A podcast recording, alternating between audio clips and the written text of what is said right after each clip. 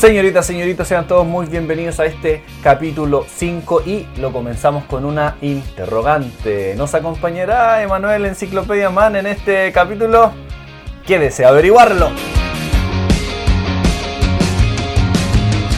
Gracias por acompañarnos en esta nueva edición, en este capítulo incierto, que tenemos que dar respuesta a una interrogante que quedó sembrada al final del capítulo 4, en donde Emanuel nos contaba que estaba complicado con el término de su año escolar 2019. Así que no tenía el tiempo para seguir en, este podcast. Les debo una respuesta y se las tengo ahora.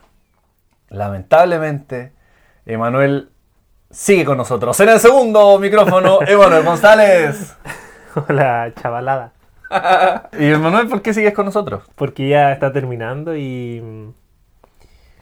Y no me gusta dejar las cosas a media. Ah, muy bien, muy bien. Sí, hermano, eres irreemplazable. El podcast no sería lo mismo sin ti. Si tú no estuvieras, ese micrófono, el segundo micrófono, estaría solo. ¿Aló? ¿Aló? ¿Felipe? Sí. No, no, no, no sigue con nosotros, así que hablamos la otra semana. Ya vale. Vale, chao. ¿No sabes qué ver? Día sábado y te suspendieron la reunión de jóvenes. Te ayudamos con eso. Canutos con Netflix. El nombre es malo, pero la sección es buena. Ya mis chiquilines, ahora en esta oportunidad de Canutos con Netflix les traje una película que no es cristiana, se llama Extinción del 2018 y es de ciencia ficción. No solo está en Netflix, sino que es exclusiva de Netflix, fue hecha para Netflix. En la película, si bien no fue bien recepcionada por la crítica, pero sí tiene un alto porcentaje en un índice que sí a mí me parece que vale la pena rescatar y es acerca de los usuarios de Google. Tú cuando buscas una película, abajito en Google te aparece el porcentaje de, aprobación de los usuarios y esta película tiene un 82% de aprobación. Bueno. Así que, si bien por, los, por el lado de los críticos no le fue bien, por los usuarios de Google, que en el fondo es el... Todos. Eh, claro, o sea, las personas normales, comunes y corrientes, sí les gustó. Un 82%, a un 82% de los votantes de Google sí les gustó. Así que ese es un buen índice para tener en consideración. Esta película está protagonizada por Michael Peña, que es un actor estereotipado como mexicano. Siempre que necesitan a un mexicano, él, él sale a actuar. estuvo en la película Atman, tiene el personaje de Luis, este, este actor. Y en la última película que lo vi yo por lo menos fue en Dora la Exploradora, en donde hace el papá de Dora la Exploradora. Y lo que va a esta película es de un padre de familia que tiene pesadillas acerca de una invasión alienígena. Y a medida que va avanzando, él entiende que esas pesadillas son más bien premoniciones, o eso creía él al principio. Ahí di una pista, no alcanzó a ser un spoiler, fue solo una pista, y donde él después descubre que algo anda mal, porque cuando él empieza a hablar de, este, de estas visiones que tenía, eh, le ofrecen resetearle la mente. Dice, no, entonces algo en su cabeza está mal, venga y partimos de cero. Así que él ahí cacha que, algo no cuadra.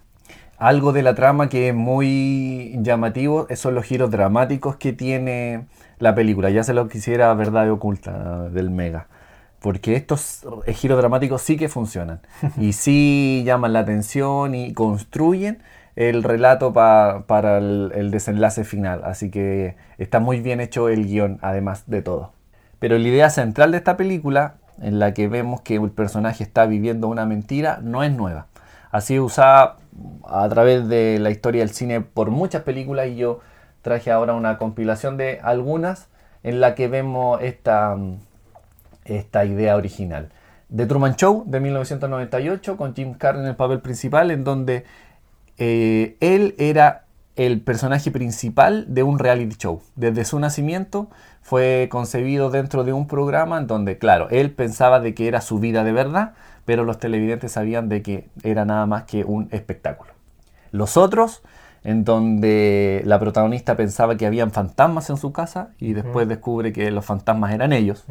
Pie Pequeño, una película del 2018 de animación en donde al protagonista le cuentan de que hay una historia, una leyenda de hombres con el pie pequeño.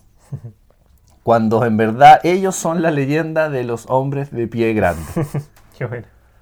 Ember del 2008, también un personaje que vive en una ciudad a oscuras, que solo es iluminado por un generador que empieza a fallar y ellos tienen que buscar la forma de poder hacer sustentable nuevamente su ciudad y a ellos les contaron de que no había más energía que la que les proporcionaba su generador, siendo que ellos vivían en, el subsuelo y había un mundo sobre la superficie que ellos ignoraban. Mm. Crecieron pensando de que eh, esa era su realidad, que era lo natural, cuando en verdad lo natural estaba sobre la, la superficie. Y la que más me gusta de esta compilación es La aldea del 2004 de mi segundo director favorito. El primero es Alex Kendrick, no sé si te acordabas, Canuto. Y el segundo es Chamalán, que no es Canuto. Y esta película, La aldea, nos muestra a un grupo de colonos que viven en la antigüedad, a principios yo creo del siglo XX, eh, en donde los tienen asustados con que en el bosque hay espíritus. Entonces los mantienen presos dentro de la aldea. Eh, cuando quedan embarrada, por, por una razón del argumento, la protagonista tiene que salir del bosque a buscar ayuda y se encuentra de que la aldea está, eh, es una reserva aislada del mundo real en pleno siglo XXI. La conté y la spoileé completamente porque asumo de que todos la han visto que es una película vieja y súper y super conocida por todos. Pero este es un buen ejemplo que nos muestra de cómo una comunidad estaba viviendo en una burbuja, creyendo de que su realidad era real, pero en, fondo, en el fondo era un ambiente construido, porque lo real estaba pasando fuera de esta burbuja. Ninguna de las películas que le nombré está en Netflix. Así que parece que esta sección ya está muriendo. Sí, porque Netflix no es, no es tan... Pero la primera sí, pues la central sí. No es tan amplia, sí. La primera película, Extinción, sí está en, la, en Netflix. Así que yo creo que hay que revisar esta sección porque están quedando pocas opciones. Netflix no es tan amplio el abanico de películas como uno esperaría. Así que tal vez Canutos con Netflix ya está desapareciendo. Y tal vez no solo Canutos con Netflix. spoileando un poco el, podcast. Ya, véala, vea esta película Extinción, pero sin niños, porque hay harta explosión, hay harta violencia, disparos, en donde los niños se podrían...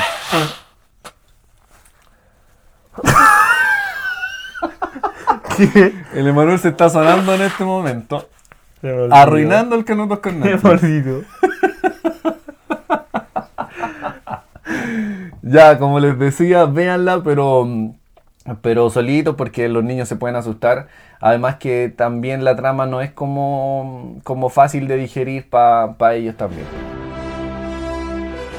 Los héroes de la fe también tienen su espacio en ¿Qué onda? Grandes hombres que han legado su vida a la historia de la iglesia.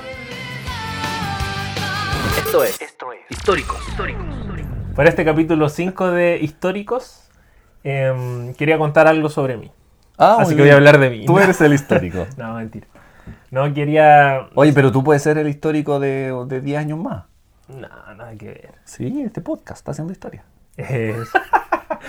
bueno, quiero contar un poco de que a mí siempre me ha pasado desde chico que me gusta ir por el lado contrario al de las modas. Ya. Entonces, lo que le gusta a mucha gente, a mí inconscientemente ah, no me gusta. Inconscientemente, porque inconscientemente. Si, estáis buscando ser el que no va con la moda, ya no, no deja de ser natural. pues Claro. Sí. Pero me gusta ah, eso. Desde chico, entonces jugábamos, por ejemplo, a los superhéroes ah. y todos eran Batman o Superman. ¿Y tu Barbie?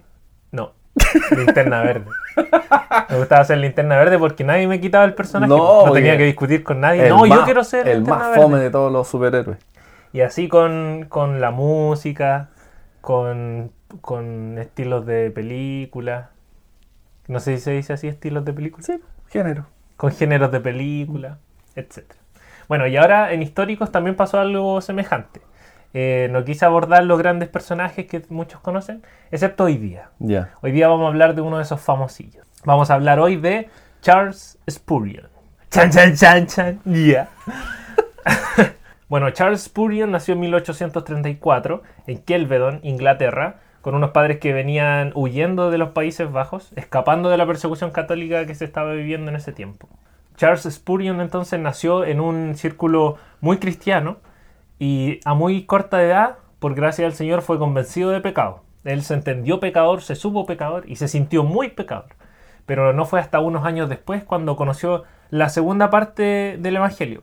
No solo el, diagnóstico, sino también la solución a nuestro gran problema. Claro, claro.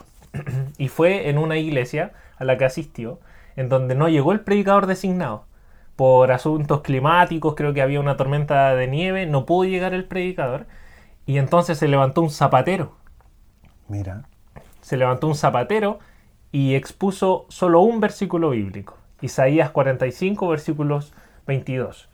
Aquí lo tengo. Mirad a mí y sed salvos, todos los términos de la tierra, porque yo soy Dios y no hay más. Bueno, esa fue la lectura bíblica que hizo este zapatero y que expuso. Yo no se esperaría que en medio de todas esas circunstancias fuera algo muy, muy improvisado, quizás no tan ceñido a la verdad de la Biblia, algo no tan elaborado, ¿cierto?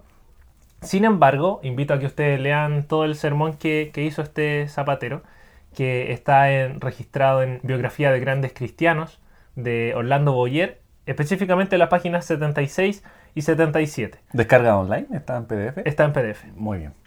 Así que los invito a leer en esas páginas porque si lo leo aquí nos vamos a alargar un tanto, mm.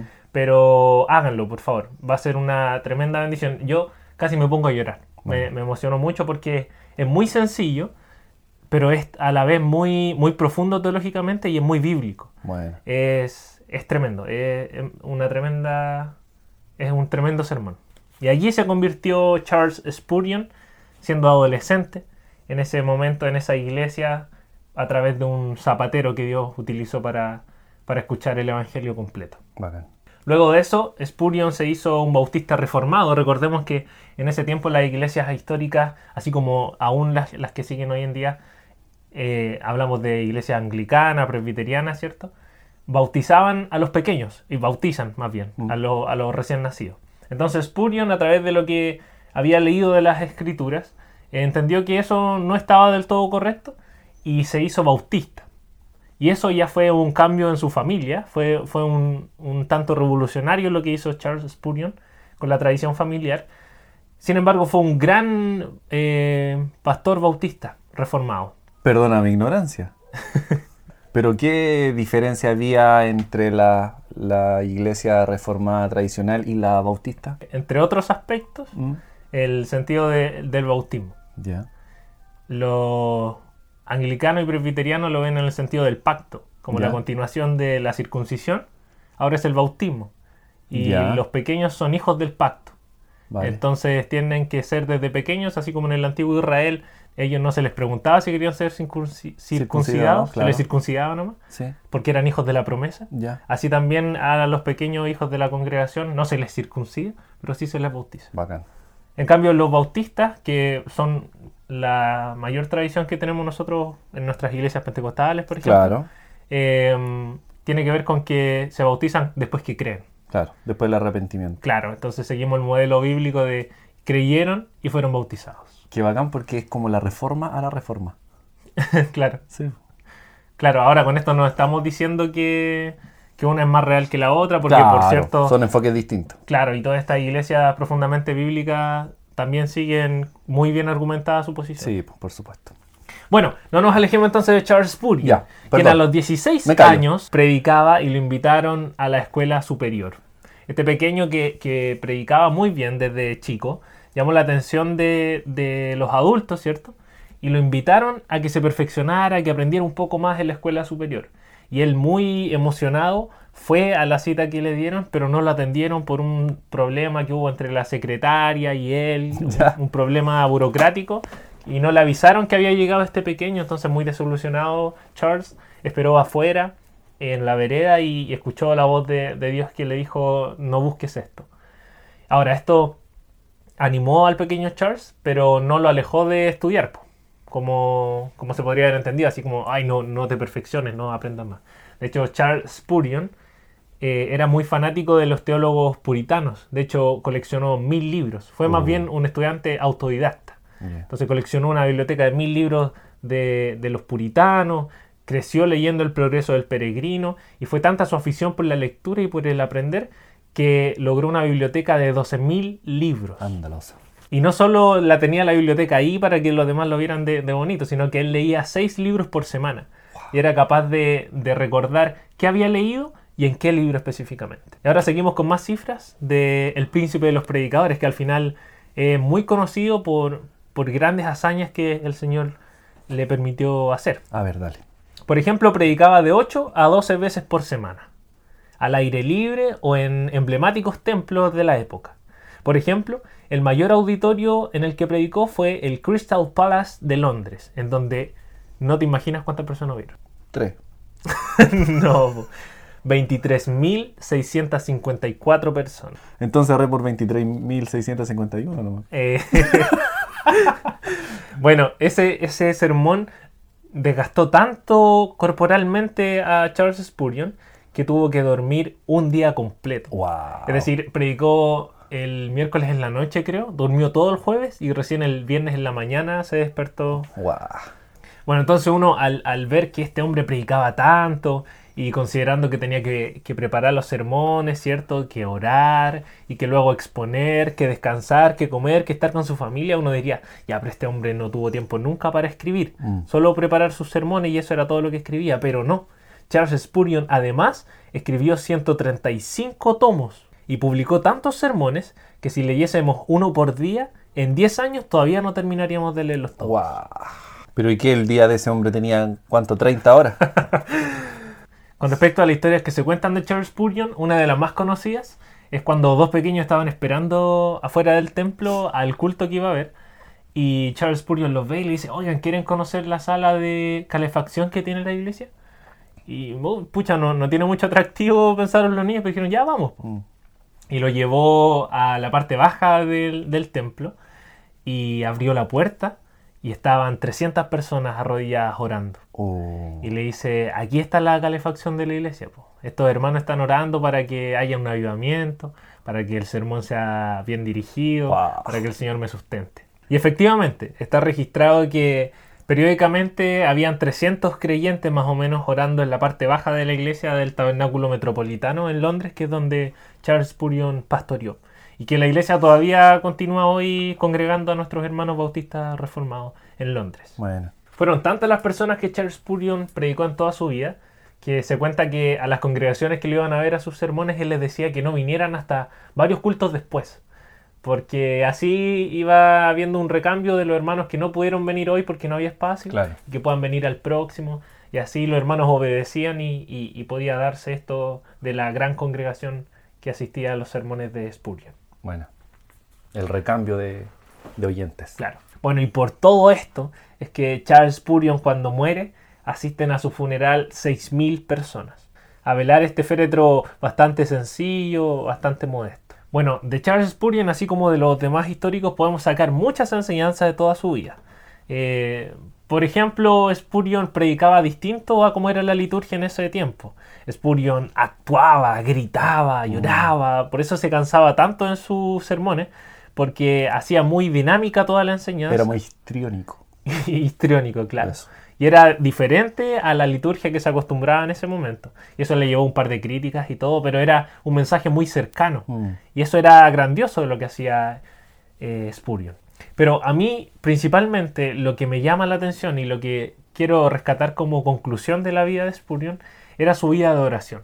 De hecho, Orlando Boyer, en la biografía que los invito a leer, habla de que Spurgeon era el príncipe de los predicadores, pero también un príncipe de rodillas aludiendo a que era un gran hombre de oración. Y siento personalmente que eso es muy rescatable para nosotros hoy en día, en donde lamentablemente la oración no ocupa un lugar central en nuestra vida cristiana. Mm. O hay hermanos que son muy buenos para predicar y otros que son muy buenos para orar.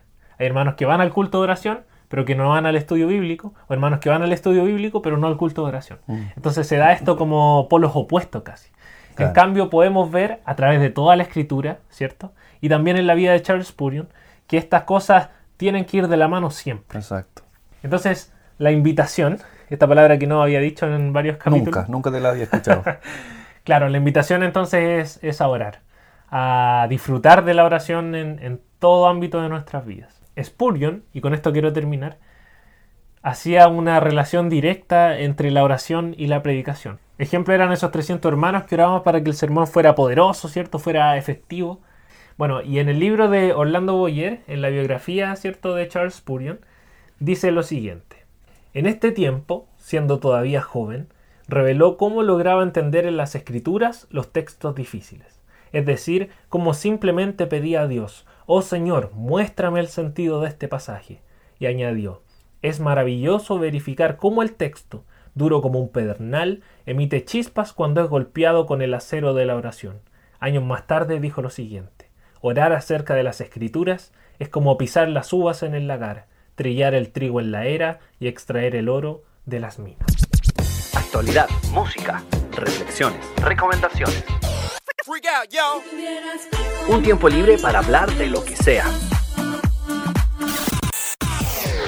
Acá comienza Freestyle.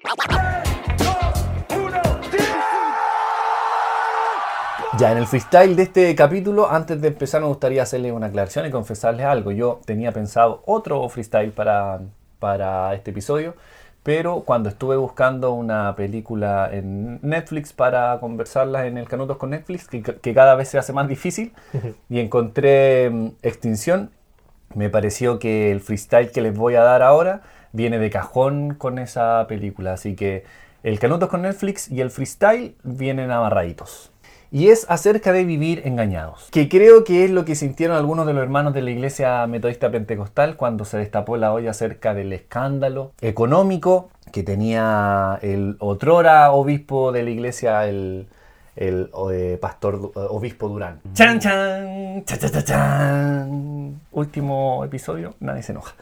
Este escándalo volvió a la palestra, volvió a ser noticia hace unos días para nosotros que estamos grabando y hace algunas semanas para ustedes que están escuchando, porque se le metieron ocho hombres a robar a su parcela en Isla de Maipo, algunos vestidos de carabinero, y lo amaniataron, que es la palabra, y lo golpearon, y le robaron, eh, se calcula el robo avaluado en 20 millones de pesos, entre joyas y dinero efectivo. Y todo el mundo empezó de nuevo a decir en los noticieros, en los matinales, ay, si lo...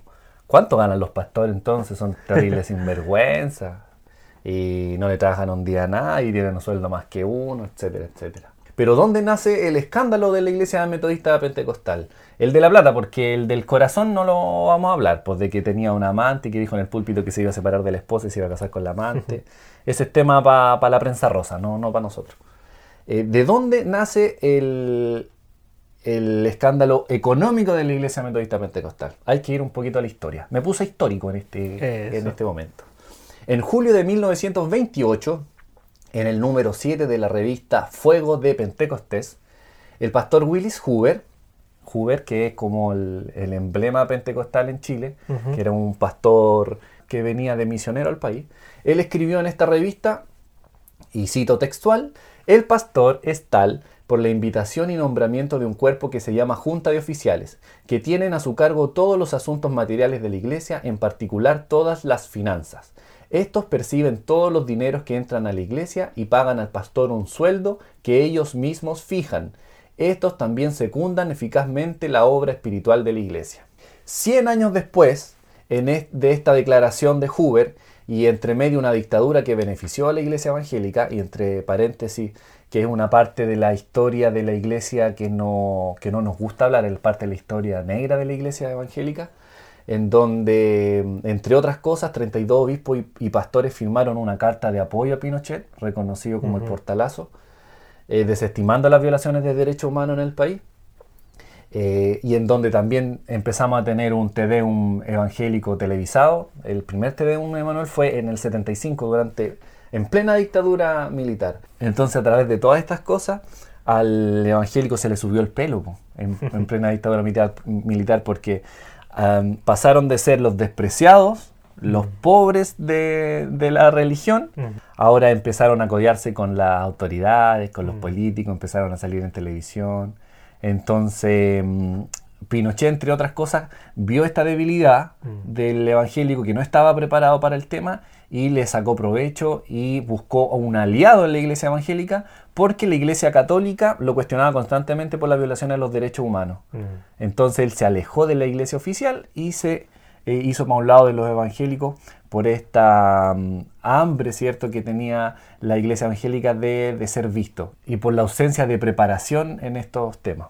Entonces, cerrando este gran paréntesis, después de los 100 años de la declaración de Hoover, nos encontramos con otra declaración, ahora en enero del 2019, a otro líder de la iglesia, pero esta vez una declaración en calidad de imputado por presunto lavado de activos después de que varios bancos dieran la alerta de que este personaje, Durán, hacía fuertes depósitos en efectivo en distintas entidades bancarias, lo que hizo a, entidades de fiscalización chilena eh, cuál era la procedencia de estos montos. En esa audiencia se esclarecieron cifras. El obispo tenía un sueldo de 30 millones, 8 autos, y 12 propiedades que según información comercial tienen un avalúo fiscal de 1.152 millones. Ojo que todos estos bienes materiales estaban a nombre de él y la ley de culto de libertad religiosa en el país, la 19.638, la famosa ley, establece lo siguiente en el artículo 15. Te leo.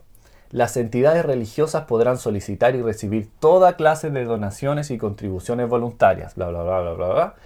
Ni aún en caso de disolución, los bienes de las personas jurídicas religiosas podrán pasar a dominio de alguno de sus integrantes. O sea, Todas las entidades religiosas pueden recibir dinero, aportes voluntarios, pero ninguno de los bienes de la iglesia pueden estar a nombre de algún particular de la iglesia, ni pastor, ni oficial, ni hermano, etc.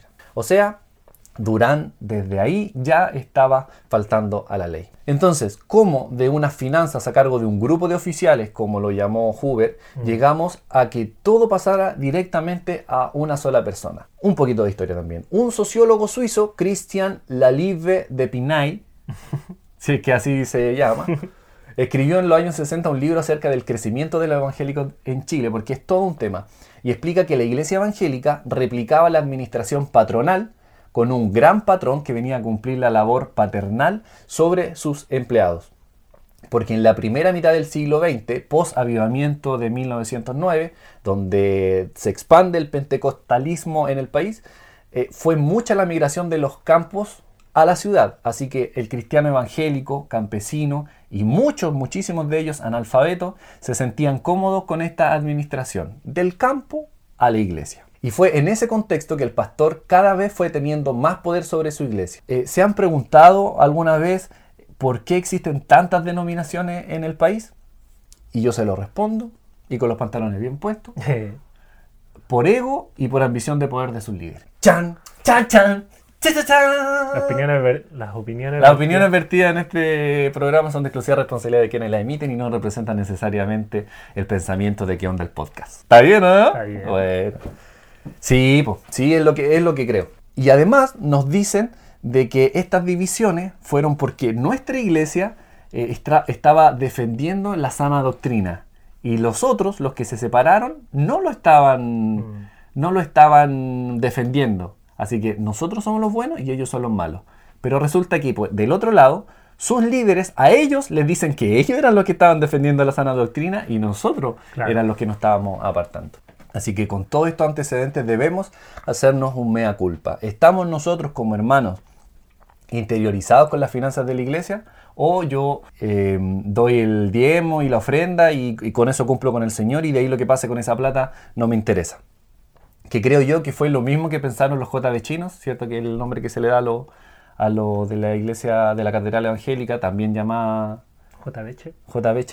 E, es lo que pensaron ellos también, pues no, yo cumplo con el Señor con dar esto, esto, y lo que haga el pastor o la gente que esté a cargo me da lo mismo. Porque ahora en la iglesia tenemos la última tecnología en amplificación, pero al pastor no se le pagan las cotizaciones, por ejemplo. O Em, tenemos proyección HD, pero no hay un plan de, apoyo económico a la pastora que enviuda.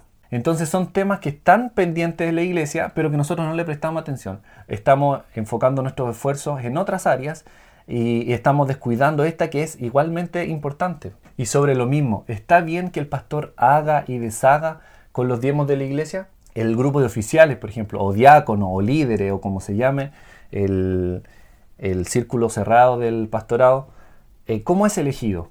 ¿Cómo es elegido los ayudantes directos del pastor? ¿Lo elige directamente él o, es a través de una votación popular de la congregación?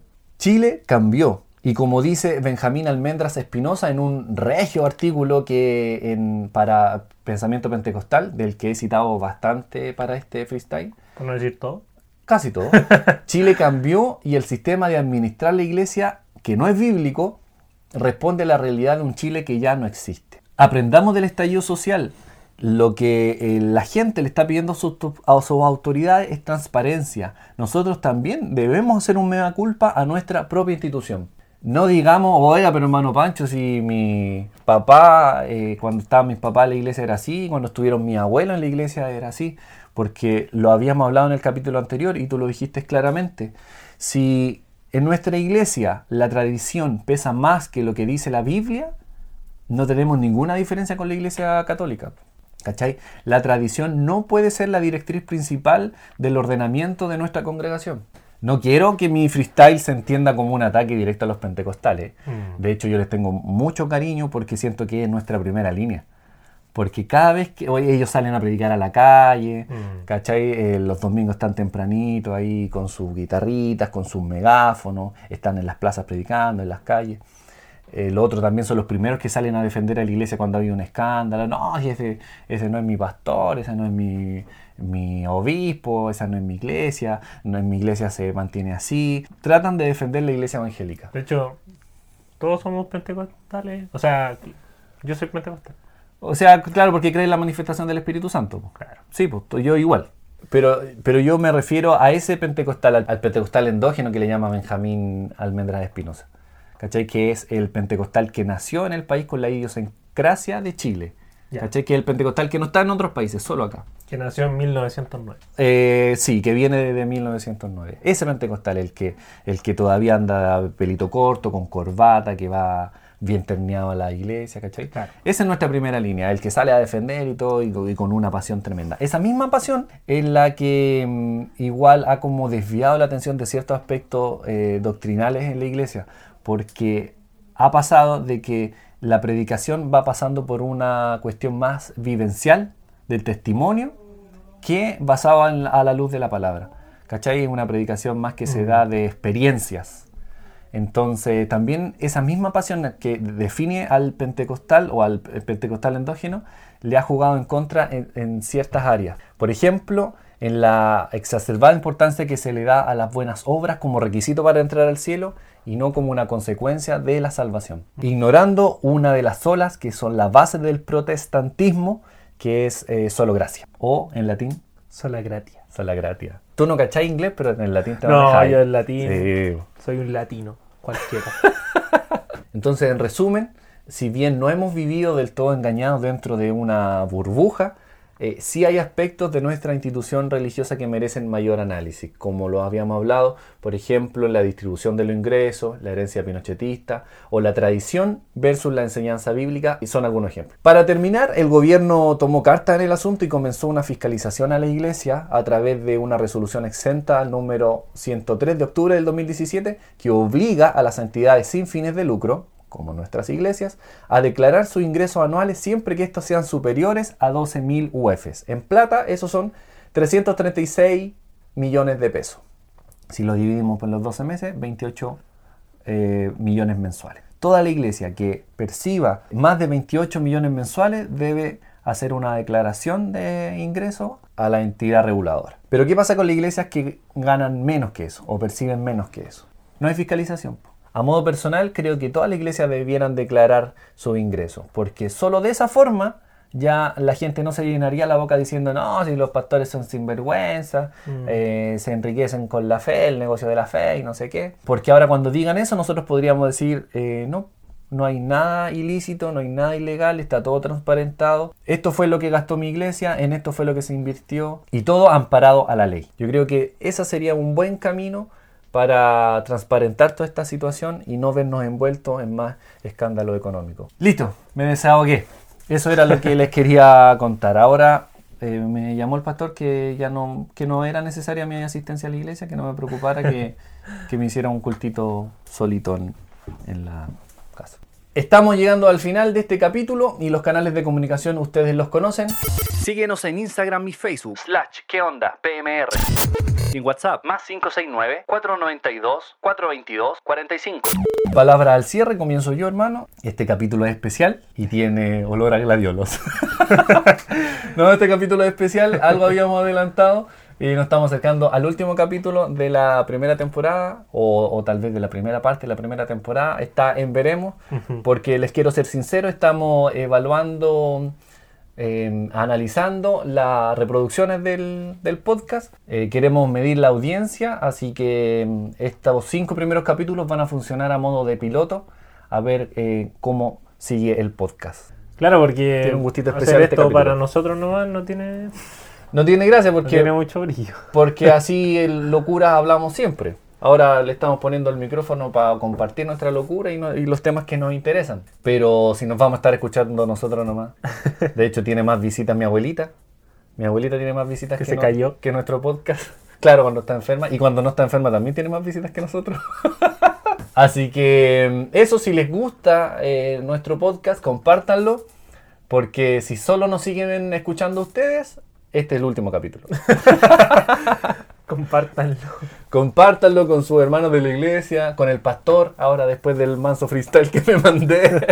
Hermano, tus palabras si esas fueran las mías. Bueno, yo estoy muy agradecido de, estos capítulos que, hemos hecho y de la experiencia. Estoy agradecido al Señor por, por haberme metido a estudiar un poco la vida de, grandes cristianos. Y, y ha sido bonito indagar en sus testimonios. He cobrado ánimo y el Señor me ha bendecido bastante en eso. Así que si termina este podcast, de igual manera habré sido bendecido por, por todo. Así que muchas gracias a los que no nos están escuchando, porque de igual forma ya hicimos todo esto y ya aprendí sobre al menos cinco personajes históricos para la fe cristiana. Muy bien, muy bien. Así que así estamos despidiendo este quinto capítulo, tal vez el último, o tal vez no. Ya pues, gracias totales, Shaolin Soccer. Nos, oímos.